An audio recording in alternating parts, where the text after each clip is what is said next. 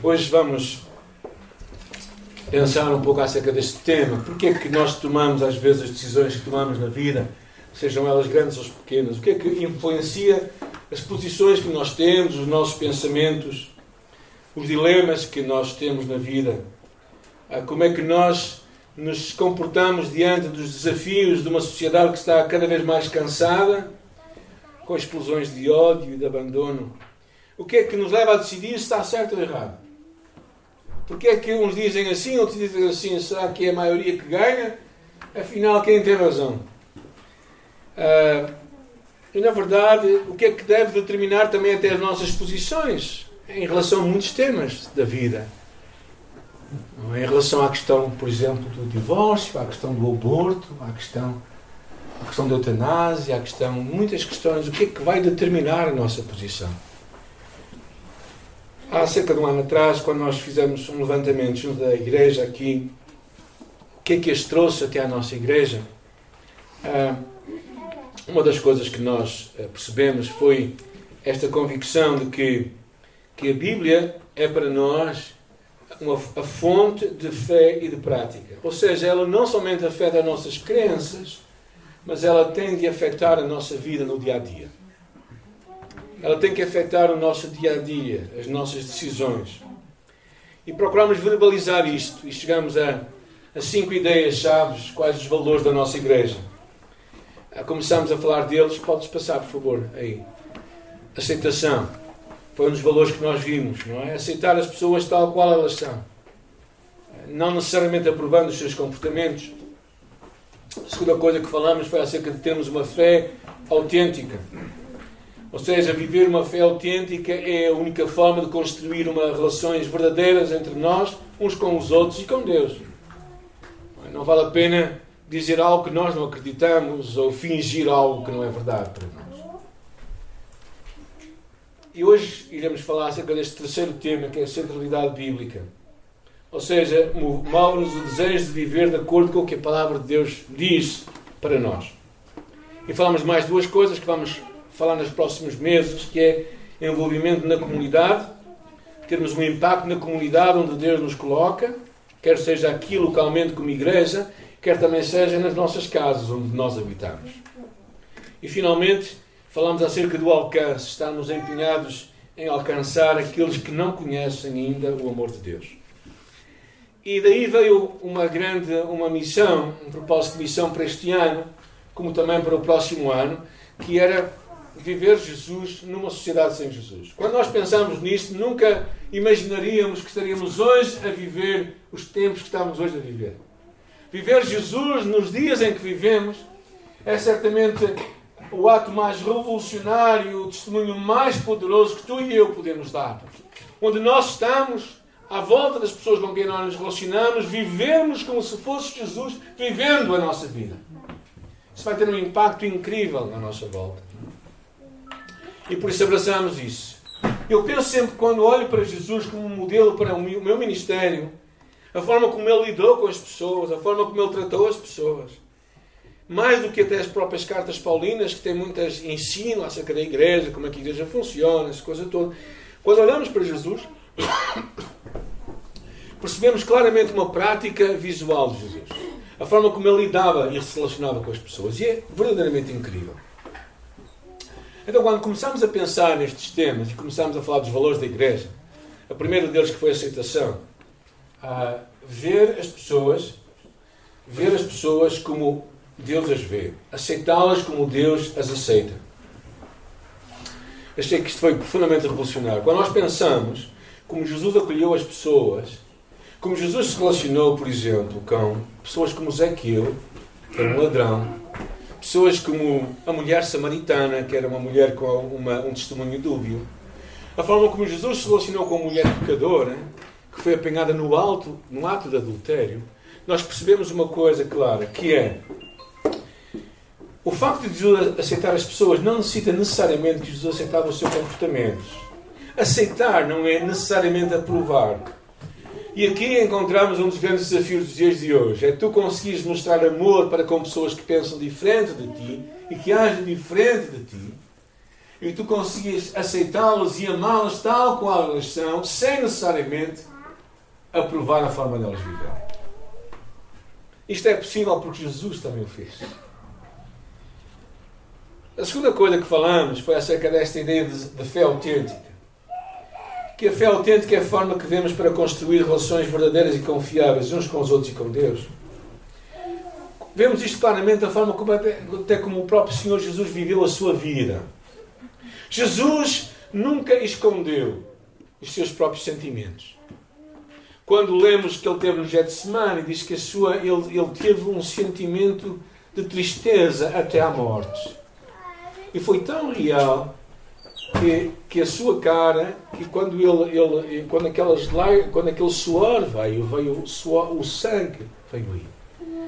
Porque no, no extremo, o extremo da, da tristeza, no extremo da amargura, é possível que isso aconteça no ser humano. Não é uma coisa sobre-humana, é uma coisa profundamente humana. Então Jesus foi profundamente humano quando se relacionou, quando teve tristeza, quando, quando se chorou com as, as irmãs de Lázaro.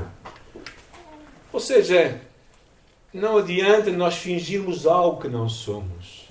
A fé tem de ser autêntica. Porque Jesus valorizou aquele homem que dizia: Senhor, ajuda a minha pouca fé. Jesus valorizou aquelas, aquelas pessoas que, que chegavam e que nós percebíamos que não tinham realmente aquela. Mas porquê? Porque autenticidade é a única forma de trazer mudança em nossa vida. E hoje vamos falar acerca da centralidade bíblica. Move-nos o desejo de viver de acordo com a palavra de Deus, que é a nossa regra de fé e prática. O que é que isto quer dizer? O que é que isto quer dizer, basicamente? Quer dizer que nós queremos conhecer o que Deus tem para nós e que tudo isso está revelado na Bíblia. A Bíblia não pode simplesmente ser uma, um livro de, de um devocional, uma ideia boa para o nosso dia. A Bíblia não pode simplesmente trazer algum conforto à nossa alma. A Bíblia traz também uma direção à nossa vida. O que significa que o papel dela não é simplesmente trazer um bálsamo, mas muitas vezes trazer um pouco de álcool para a cura acontecer. E eu penso que e este é um dos grandes desafios dos dias de hoje, numa sociedade em que às vezes procura mais um conforto que necessariamente uma mudança. E às vezes pessoas querem mais uma aprovação do que uma transformação da sua vida.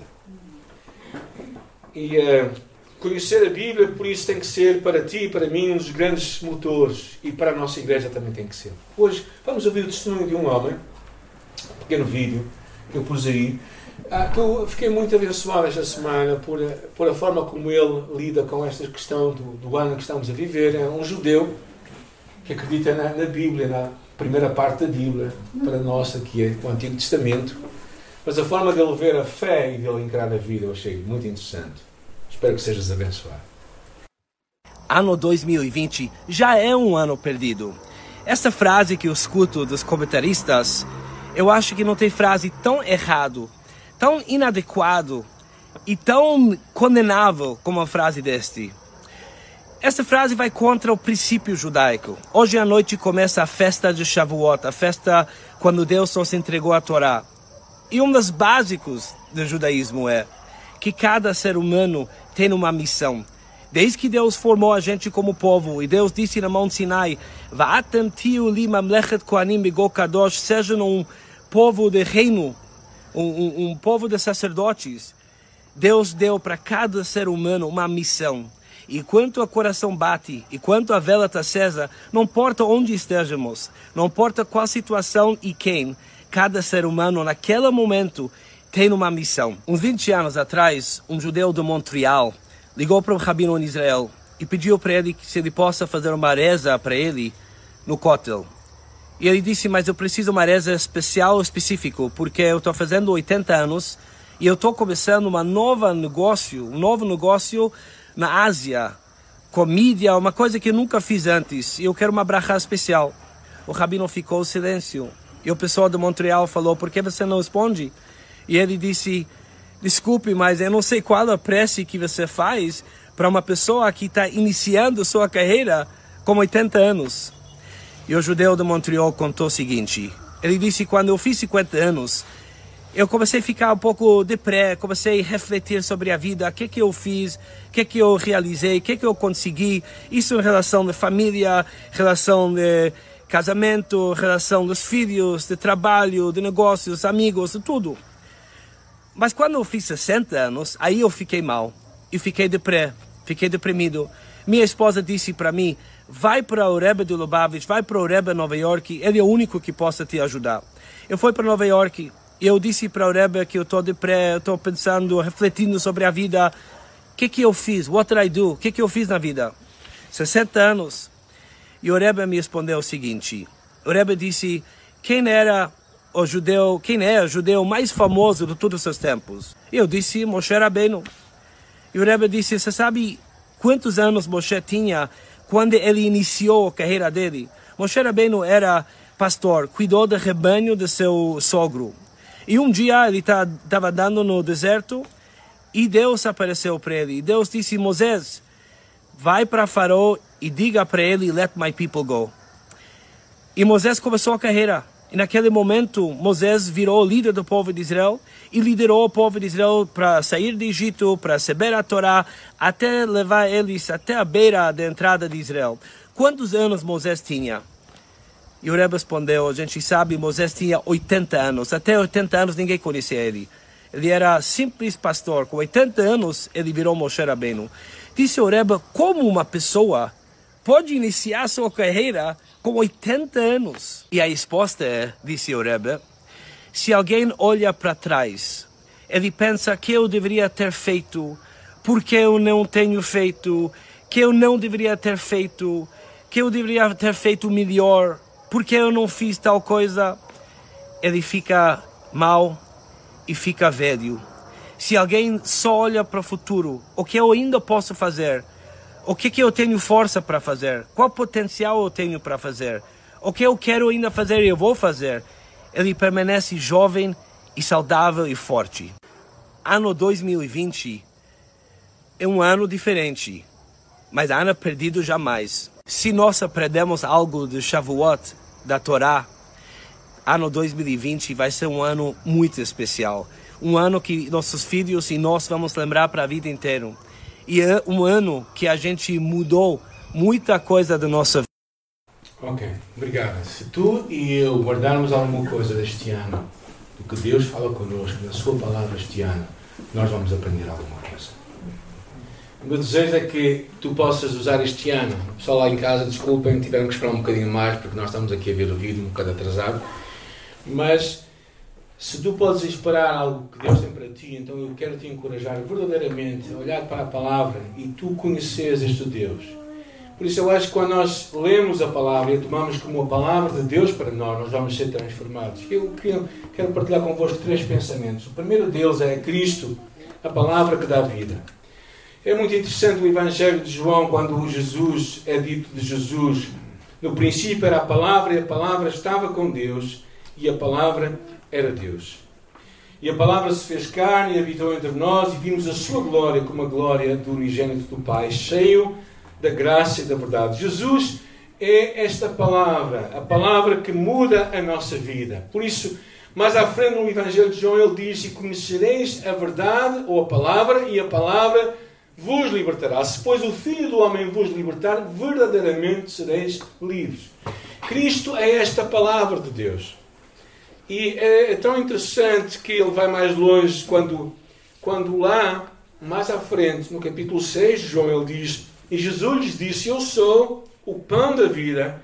Aquele que vem a mim não terá fome, e quem crê em mim nunca terá sede.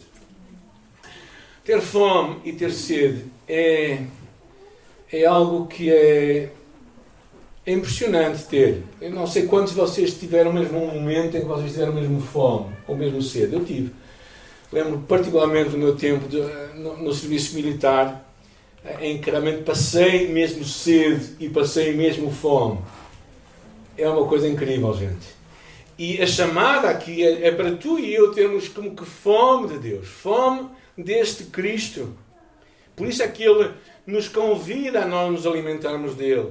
Em Mateus capítulo 4 ele diz claramente: nem só de pão viverá o homem, mas de toda a palavra que sai da boca de Deus. Então tu e eu devíamos ter esta fome desta palavra, deste Cristo, que se dá a nós. Se dá a nós não somente na ceia, quando nós celebramos, mas se dá a nós todos os dias, quando nós o encontramos na palavra.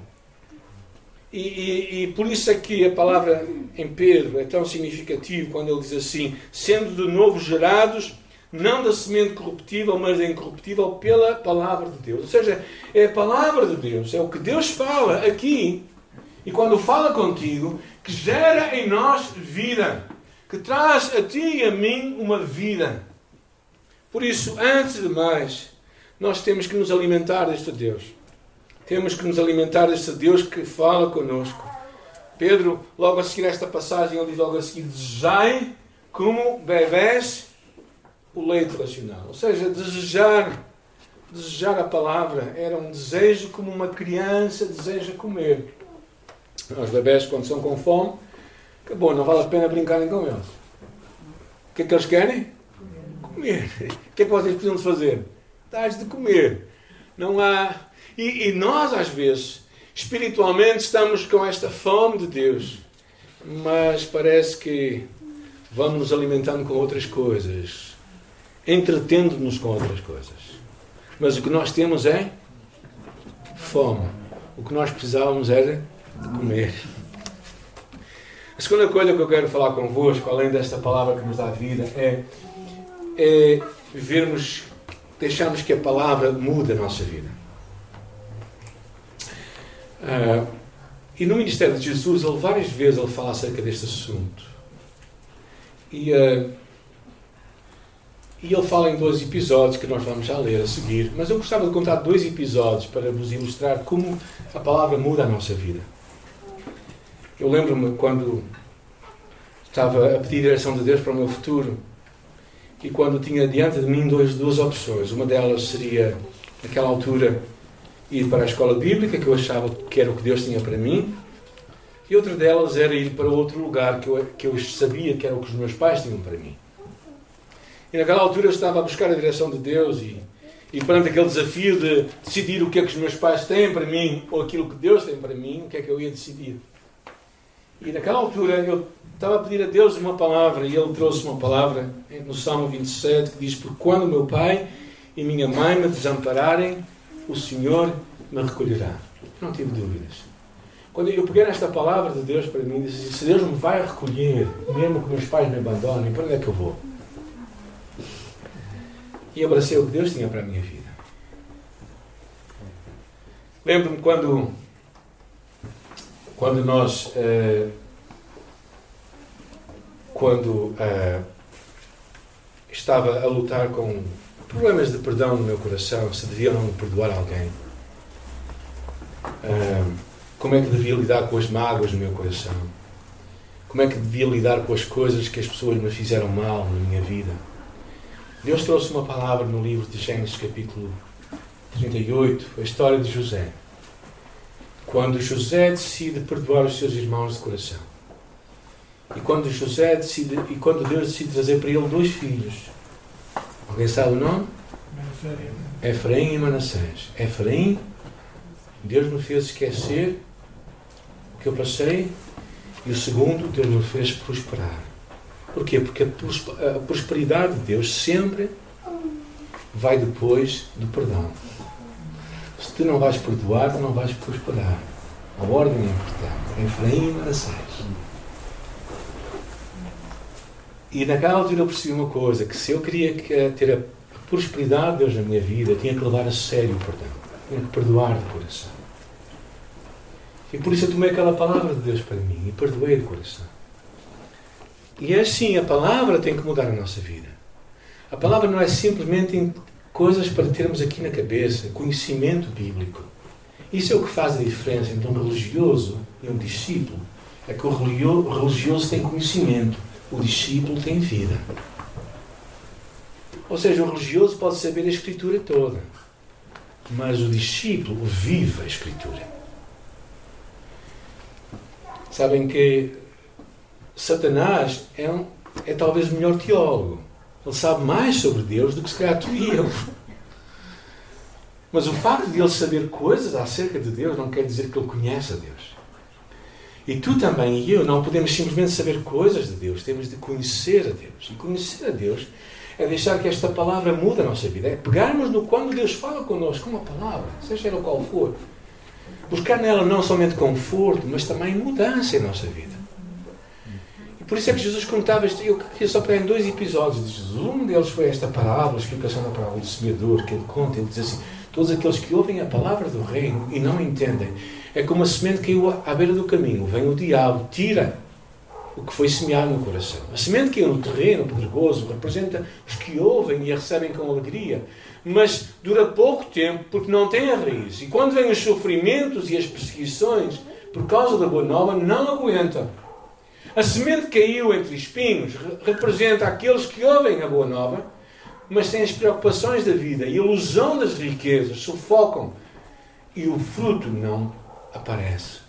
Mas a semente que caiu em boa terra representa os que recebem a boa nova, a compreendem e dão fruto. Um a 100, outro a 60 e outro a 30 por cada grão.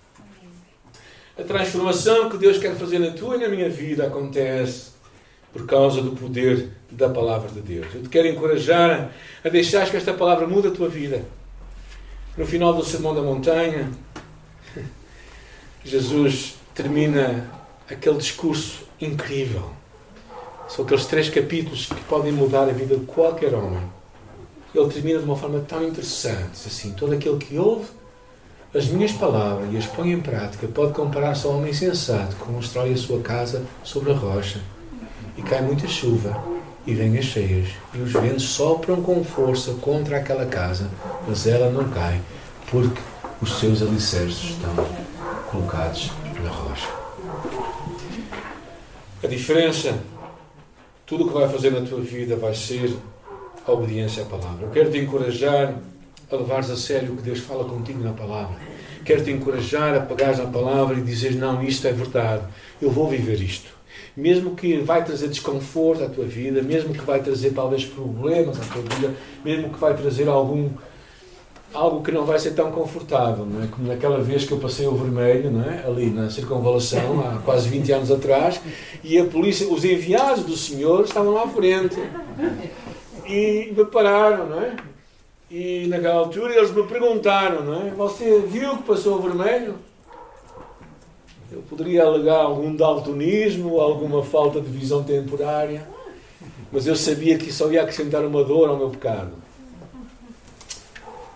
Bem, graças a Deus que houve uma amnistia daquela multa e de muitas outras, mas isto é um, uma, uma coisa Eu acho que foi a graça de Deus que foi super abundante aí. Mas às vezes nós lemos a palavra e nós. E, eu, eu quero, quero vos levar para duas passagens para fecharmos este tema da palavra, que eu acho muito significativo, na carta ao, a Timóteo. Paulo escrevendo ao jovem pastor Timóteo. Eu sublinhei as coisas que eu acho mais, interessantes, mais significativas aí. Tu, porém, permaneces naquilo que aprendeste e de que foste inteirado, sabendo de quem o tens aprendido, e que desde a tua meninice sabes as sagradas letras que podem fazer-te sábio. Sábio para a salvação, pela fé que é em Cristo Jesus. Primeira coisa, sabedoria que vem da palavra. Toda a Escritura divinamente inspirada e proveitosa para ensinar, para redarguir, para corrigir, para instruir em justiça. Ou seja, há todo um processo de desmontar algo que está errado e levantar algo que está certo. A palavra de Deus serve para confrontar as nossas mentiras e as nossas falhas e edificar em nós verdades absolutas. É isso que Deus quer fazer em ti e em mim, pela palavra de Deus. E Timóteo tinha a oportunidade de deixar que aquilo operasse em sua vida, que a palavra, e tu e eu precisamos deste, de buscar esta palavra de Deus para nós.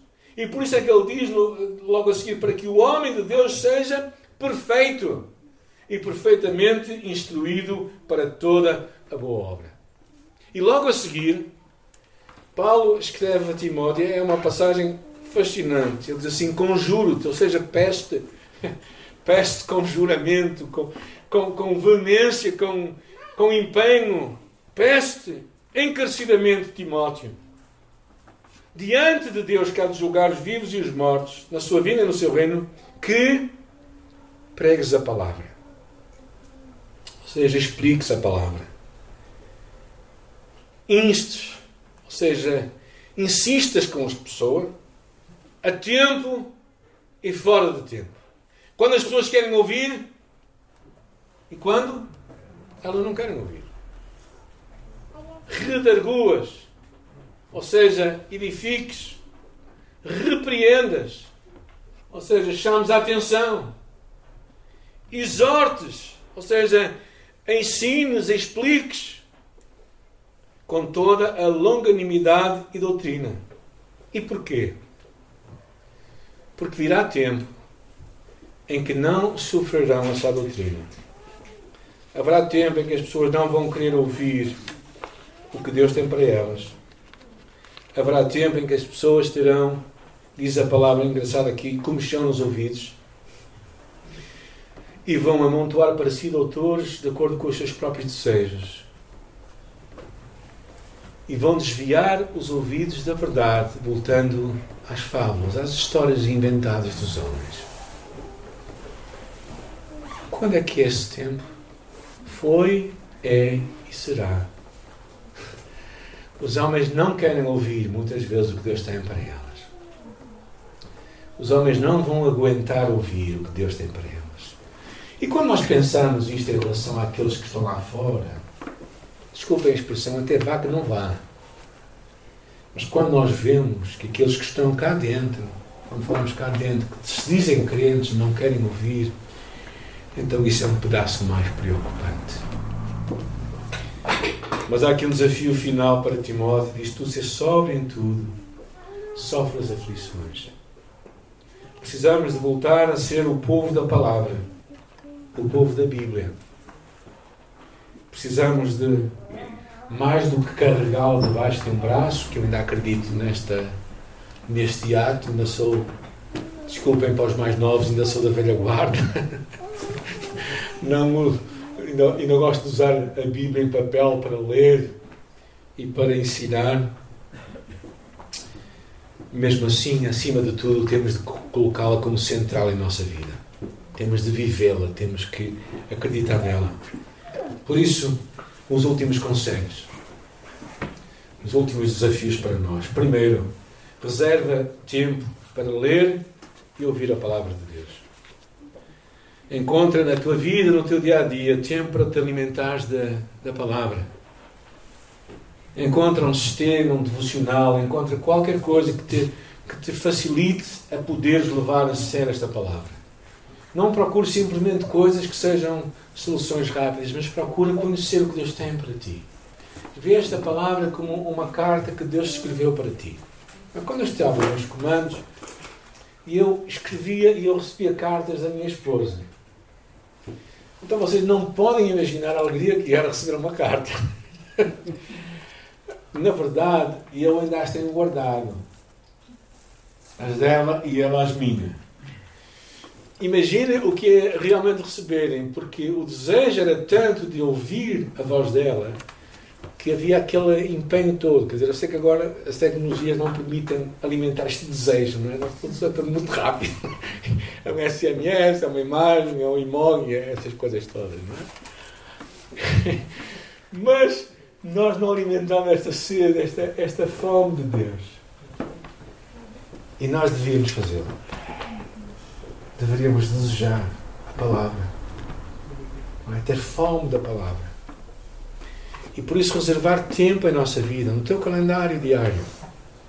Se não tens tempo para encontrar Deus, então estás ocupado demais. E estás muito mal ocupado. Segunda coisa, obedece à palavra. Leva a sério o que Deus está a falar contigo. Não te escuses, mas sabe que o sucesso da tua vida vem pela obediência à palavra. Se Deus te pede para perdoares, perdoa. Se Deus te dá para chama a testemunhar, testemunha. Se Deus te traz uma palavra, seja ela qual for, então faz, abraça o que Deus tem para ti. Se Deus te dá capacidades e dons, ser fiel naquilo que Ele te confia. Obedecer à palavra é o que te vai fazer bem sucedido. Josué capítulo 1 diz que, que quando nós obedecemos à palavra nós seremos bem sucedidos. E a terceira coisa é partilhar com os outros. Está aí. Partilha com os outros a palavra. Pensa na palavra como uma semente que tu largas no coração de alguém. Quando largas uma semente, o que é que tu vais acreditar? Que ela vai crescer. E quando largas a tua semente à próxima geração, o que é que tu vais esperar? Que ela vai crescer.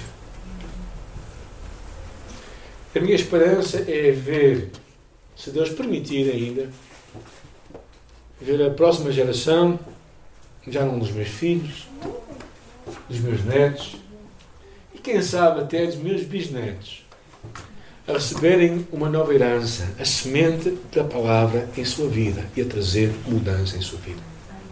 É isso que Deus quer fazer em ti e em mim.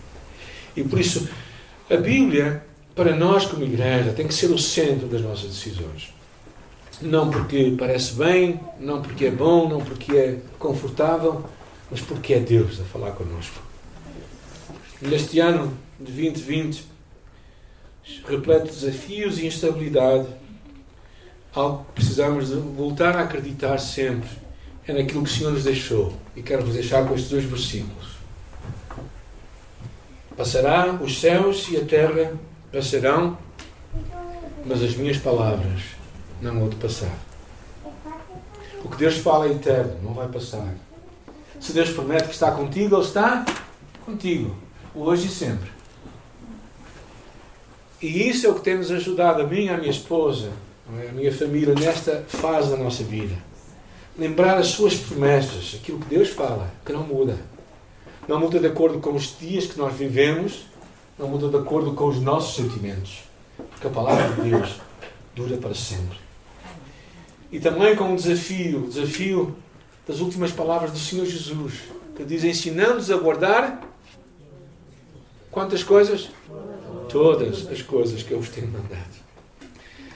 Deus não fica feliz com meia obediência, Ele quer uma obediência total. É, é tipo, às vezes, os nossos filhos ou os nossos netos que querem negociar connosco. E nós pedimos, não, tens que fazer isto e isto e isto. Ele diz, não, só faço isto. E nós, se formos frouxos, acreditamos e deixamos que aquilo aconteça, não é? Mas se formos homens e mulheres valentes, dizemos, não, tu vais fazer o que eu digo, porque é isso que eu quero que tu faças. E é isso que Deus espera de ti e de mim. O meu desafio para ti, para mim, para a nossa igreja, é que somos desafiados hoje a ensinar, a guardar e a viver toda a palavra de Deus, o último, o último slide, e levá-la a todo o mundo até ao final dos tempos. Somos desafiados a ensinar, a guardar e a viver toda a palavra de Deus, levá-la a todo o mundo até aos finais dos tempos. Um dia, quando tu e eu estivermos diante de Deus, o que Ele nos vai perguntar é o que é que tu fizeste com a minha palavra? Como é que tu a tornaste a tua palavra? Eu espero que nesse dia nós possamos dizer a Ele, Senhor, para mim, a tua palavra sempre foi a tua palavra e eu sempre a ouvi e a abracei na minha vida. Por isso, reserva tempo para lê-la. Obedece ao que ela fala contigo partilha com os outros, leva a sério o que Deus fala à tua vida e torna algo significativo no teu coração. Fechamos os nossos olhos nesta hora. Senhor, nesta manhã nós te louvamos pela tua palavra, pelas promessas que nós lemos nela, pela certeza de que tudo o que nela está é para nós hoje, neste lugar onde nós estamos, em nossas casas, Toda esta palavra é para nós. Nós podemos abraçá-la, vivê-la, acreditar que tudo o que tu nos prometeste se vai cumprir em nós. Estamos tão gratos, Pai, por ela. Estamos tão agradecidos, Pai, porque alguém um dia também dedicou tempo e energia para traduzir, para chegar à nossa língua, para que nós a pudéssemos ter nas nossas mãos e partilhar à próxima geração, às próximas gerações. Muito obrigado, Senhor, por, por esta palavra. Muito obrigado por, porque nós não temos de regermos-nos por o pensamento de homens ou de um homem, por muito iluminado que pudesse ser, para não nos podermos seguir pela tua, o que tu pensas, o que tu falas, Senhor. Muito obrigado. Estamos tão gratos por, por tudo que tu nos dás nesta manhã. Nesta hora também lembramos aqueles que estão a lutar com dificuldades, Senhor. Também alguns de nós estejamos a passar por dificuldades relacionais uns com os outros. Senhor, ajuda-nos a termos a mente de Jesus, a termos a palavra de Jesus, a termos a atitude de Jesus. E Senhor, se temos outras dificuldades na nossa vida também, eu te peço que nós saibamos a quem recorrer, a Ti nossa fonte e nossa segurança nesta manhã. Nós te louvamos por Jesus, louvamos pela companhia uns dos outros, pelos nossos irmãos em Cristo, pela família que podemos ser, pelo amor que podemos partilhar. Obrigada, Senhor. Obrigada por cada um nesta manhã que aqui, nas suas casas, está a nos ouvir e participa deste tempo com Deus que a tua bênção esteja sobre eles, que a tua palavra guarde as suas vidas e que, Senhor, tu nos faças mais homens e um povo da palavra. Nossa oração em nome de Jesus. Amém.